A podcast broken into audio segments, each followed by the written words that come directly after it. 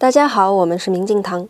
如今我们的生活大都被手机占据，早上起床第一件事儿看手机，晚上睡前最后一件事儿看手机，吃饭看手机，走路看手机，在公交车上因为看手机而坐过站的，我想也大有人在吧。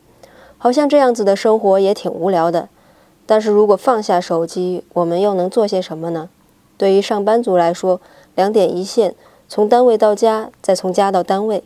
每天同一个时间，同一辆班车，每天开过的路一模一样，窗外的风景也没什么变化，就连乘客也是那么几个，这样不是更无聊？而荷兰的一位设计师的一个小小创意，便改变了这一状况，让车上的乘客放下了手机，乐此不疲地玩起了他的小游戏。他用一双充满童趣的眼睛，发现了一个不寻常的有趣世界。